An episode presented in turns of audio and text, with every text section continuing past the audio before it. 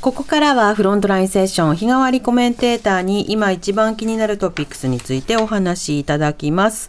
今夜はジャーナリスト青木治さんとお送りします。はいよろしくお願いしますお願いします。お願いします。さて今日はどんなテーマでしょうか？忘れてはいけないニュースなんでしょ、うん、ね、そうです。ぱいある2023年忘れてはいけないニュース青木さんなんか3つくらい考えておいてくださいって言われて、はいここに来る途中歩きながら考えてきたんですけれど、はいうん、まあ忘れてはいけないニュースなんていっぱいありますよ。だからジャニーズの問題もそうだしね、それから僕は今年 G7 サミットもあったじゃないですか、はい。だからあの広島とね被爆地である広島と日本の平和みたいなことを考えればこれも忘れちゃいけないんだけれど、もうすでに忘れかけていて絶対忘れちゃいけないっていうようなニュースにしようかなと思うと、はい。まあ何がいいかなと思ってるんですようね。ん。6月、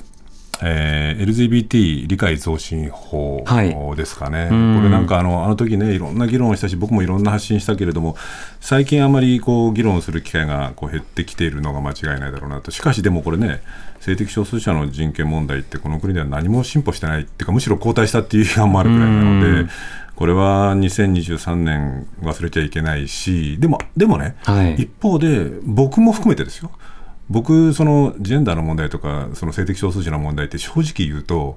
どっちかっていうともうこの年齢おっさんなので意識が相当低かったし今も低いところあると思うんだけれどもある意味でこの性的少数者の問題なんていうのは世界的にもそうだけれどもようやく日本もこうアップデートされてきてかなりこう意識がねこういろんなところにこう気持ちよい行くようになったなっていう意味で言うと、2023年って一つの大きな分岐点だったのかなっていう気がしたりとかもするんですけど、まず存在する存在が当たり前であるということ、それが前提であるということの上で、どういった対応をするのかということに個人差はあるけれども、差別主義者ですら、いや、あ自分は差別ではなくて慎重派なんですみたいな 言い方をするぐらいには、いろんな言論の状況は変わっている。変わってきた。でその後ねあの裁判の判決もあって意見判決もあったりしたので、うん。あの具体的な法整備を今しなきゃいけないタイミングだったりするんですけれども、あのいわゆるそのトランスの方の性別移行についてですね、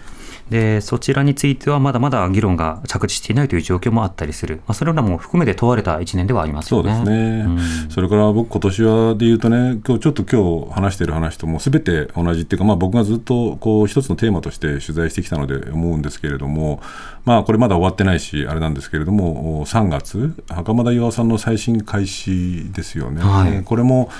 その僕がずっとテーマとしてきたこう刑事司法の歪みみたいなものであるとか、まあこれもだって僕の生まれた年1966年に起きてる事件なので半世紀以上経っていまだにその袴田さんの雪縁が果たされないっていうところもあるんですけれど、はい。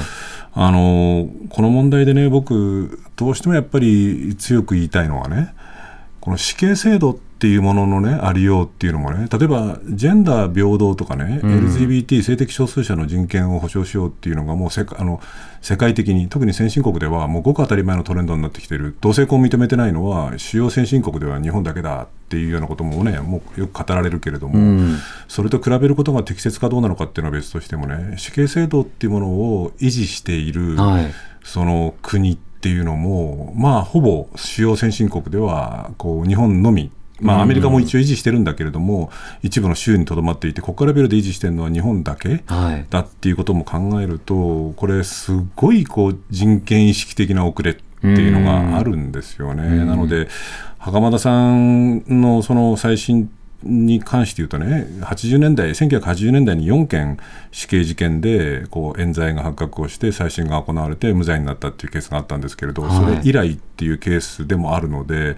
この袴田さんの事件っていろんな考える要素はあるんだけれども、この死刑問題についてももう少しきちんと議論するべきなんじゃないのかなっていう気がしているんですけれどそうですね。当然あの人権という観点からその死刑廃止これ完全賛成の上で、その法治論理とか司法の論理をより改善するために、うん。まあ例えば終身刑なのか、うん。あるいはそのさまざまな刑期をこれをどう設定するのかは別として、うん。やっぱりその死刑囚とされた人が今社会に向けて言葉を述べられないという状況、これが実際には何があったのか発言したり、実際にメディアに対して答えたりあるいはその人があの実際の例えば取り調べの話、取材あの証拠の話あるいは実際の犯行とは一体どういったものなのかの話それらを伝えることなどによって司法やまあ捜査などをより改善する、うんまあ、そうしたようなきっかけというのも失い続けているということにもなるわけですよね。あのそこがねこうじゃあ100歩譲ってはい。死刑制度を尊持しますという立場に立ったとしてもですよ、うん。なんですけれども、チキさんのおっしゃってるのはすごい重要なところで、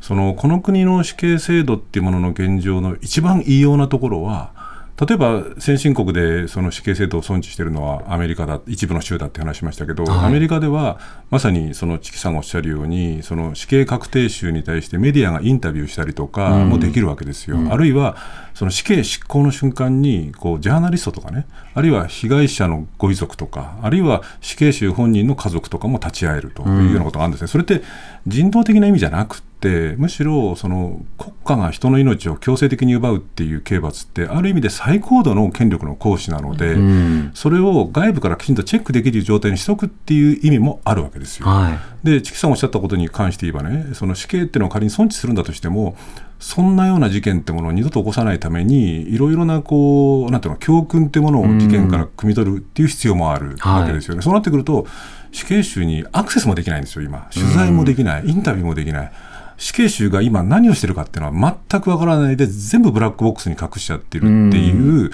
執行もそうですけれども、その先進国で死刑を尊持していて、でその死刑制度の実態を全く隠しちゃってるっていう状況っていうのは、うん。どれほど異様なのかっていうのを、我々もう一回考え直すべきかなという気がしますよね。これはまさに制度の問題なので、うん。具体的にその立法などを含めて議論することが必要、まあ、民主党政権が、ね、取った時には、うん。その死刑廃止議連というものがあって、はい。その死刑廃止議連に入っていた方が法務大臣になった時に、あの死刑のハンコをついたといううんようなことなどもあって、まあ、そのその分、その死刑制度の一部開示というのはあったんですけれども、しかしながら、これで進まないのならば、もう死刑制度は今後10年間、進まないのではないか、改善進まないのではないかと、本当に心折れた人をたくさん見てきましたね。そうなんですよね、だからこれ、あの僕はあちこちで喋ってきましたけれど、今、世界の情勢を見るとね、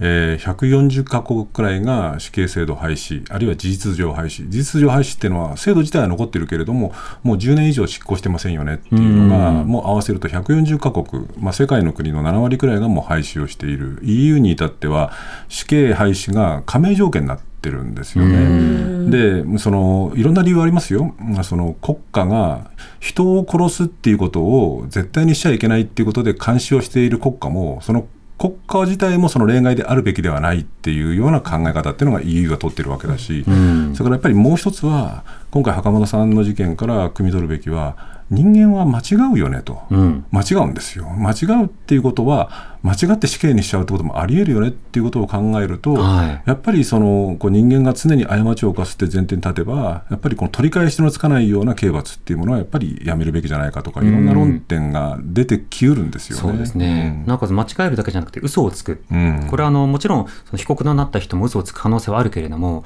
それ以上に捜査をする側の嘘っていう方がうん。影響力、悪影響が大きくて、ね。証拠の捏造改ざん、うん。これまでいろんな事案で生じてきたので、うん。そうした嘘によって死刑を誘導されることが起きるようなそうした状況があっていいのかということはこれまたありますよね。まさにだから袴田さんの事件で言えば、うんあーこれはその再審開始決定を出した静岡地裁のその判決、再審開開始決定文の中にもあったんですけれども、はい決定的証拠とされた5点の衣類っていうのは、捜査機関による捏造の疑いがあるんだって言ってるわけですよね。でそれは多分警察官たちはこいつが犯人だっていうふうにもう思い込んで、こいつを犯人にすることが正義なんだというふうに突っ走った結果かもしれないけれども、はいしかしそこで嘘があるっていうことは断じて許されないことだし、ましてや嘘によって、え冤罪によって人の命が奪われる。うんで誰が奪うんだってこれ国家が奪うんですよ。で国家が奪うんだけど執行してるのは刑務官たちなわけですよ、はい。でその刑務官たちにその権限というかその公権力の行使を委託しているのは我々一人一人なんですよ、うん。つまり我々がこう国家の名のもとに人を殺す。我々は主権者ですからね。主権者ですね。でそれが時に誤る可能性があるっていうことまで考えると、まあ世界が死刑を廃止しているトレンドっていうのはそういうそのもう人類のこう英知の積み重ねでそうなってきてるんだけれども、はいそのそういうトレンドみたいなものから全く日本が取り残されているんだっていうことは、まあね、2023年もうすぐ終わりですけれども、うん我々考えておくべきだろうなという気はします。そうですね、これ、司法制度改革、検察改革、そして死刑制度の改革、あとは政治と金の話の改革など、ずっと変えろ変えろと言っている問題が、まあ、ずっとストップされていて、でもその一端というのが、今年まあ次々と明るみに出てきたというか、矛盾にぶつかったという、そんな1年間でもありますそよね。うですね。これはまだ時間あるのかな、もう一個だけ、はい。僕、これ、今年忘れちゃいけないのは、うん。本気で言うんですけど、はい。猛暑、ああもう暑そう、は私一番だなそれ。これ忘れてはいけないっていうかね、ん。僕、本当にうんざりしたんですよ、うん。僕、もともと長野出身で、はい。体が寒烈仕様なんだけど、なるほどね。いや、もう本当にうんざりしたんですよ。ひどかったですもんね、暑かったな。でもね、まあ、去年も暑かったけど、やっぱり今年の暑さって、はいこれは、これ世代論しちゃいけないけれども、僕らの世代なんかだったら、まあ、あとね、僕何歳まで生きるのか知らないですよ、20年、30年。でも、やっぱり今、20歳、30歳、あるいは子供たちの世代から考えてみると、いやいや、このままじゃどう考えてもん。まずいよねと、はい。で。これは日本の国家とかそういう問題でもなくて、うん。世界中まずくなるよねっていう、まあ、この暑さって、まあ、この冬のね、妙な暖かさ、まあ、今日は寒いですけれど、はい。もう考えると、この2023年の夏の猛暑って、なんか寒くなってくるとついつい忘れちゃうんだけど、ん。これは本当にこう人類の存亡をかけて忘れちゃいけないことなそうですよね。気がしますよね。ねえこのあたり、その暑さ対策っていうことでいうと、あの我々もう一つ気にしなくてはいけないのは、あの夏なのに暑さ感じないねってなったら、それはまた心配なんですよ。のまああの年を重ねることに、暑さセンサーが働かなくなるので、あ慣れてきたっていうふうに青木さんとか荻上が言い出したら、心配してください。本当に。いやだけどね、これ本当しましょう。あの気候変動対策っていうのをどうするのかっていうのは、うん。それは日本だけでどうにもなる問題じゃないんだけれども、だからコップとか行われてるわけですよ。そうなんですよ、うん。これはだけどね、本当深刻な問題だし、この間ね、そのねこうあのまあまあ、グレタ・トゥンベルさんみたいな人たちから始まってね、その若い人たちが本当に必死で声を上げてるし、ん。例えばね、アメリカなんかでも共和党の支持者でも若年層なんかは、トランプさんなんかは地球温暖化なんて嘘だとか平気で言ってるけど、若年層に行けば行くほど、やっぱりこの問題、深刻に捉えてるっていうようなことがあるみたいなので、まあ、あるので、このなんていうのか気候変動に対する対策みたいなのは、んね、ちょっと涼しくなって雪降ってるから、まあ、これ雪降ってるのがね異常気象の原因の一つじゃないかって言われてるんだけど、はちょっとこれはこれは今年忘れちゃいけないなって僕は強く思っております。そうですね、まあ、暑さ対策ということで、できる政策というのもいろんなレベルであるわけなので、それもまた国会で問うていくということをしたいなと思います。青木さん、ありがとうございまはい、した。ありがとうございました。ありがとうございましたはい、はいあれ今年はまだあったんですよね。良いお年をかな。おそらくそうだと。あのね、来週水曜にまたあ、会ってそうかそうか。もらうんですよ。じゃあじゃあまた来週来ます。はい、はい。来てね。はい、お待ちしています。えー来週月曜日はジャーナリストの神保哲夫さんをお迎えします。お知らせに続いて東京情報デザイン職大学プレゼンツ夢を追いかけてお送りします。発信型ニュースプロジェクト。荻上チキ。セッション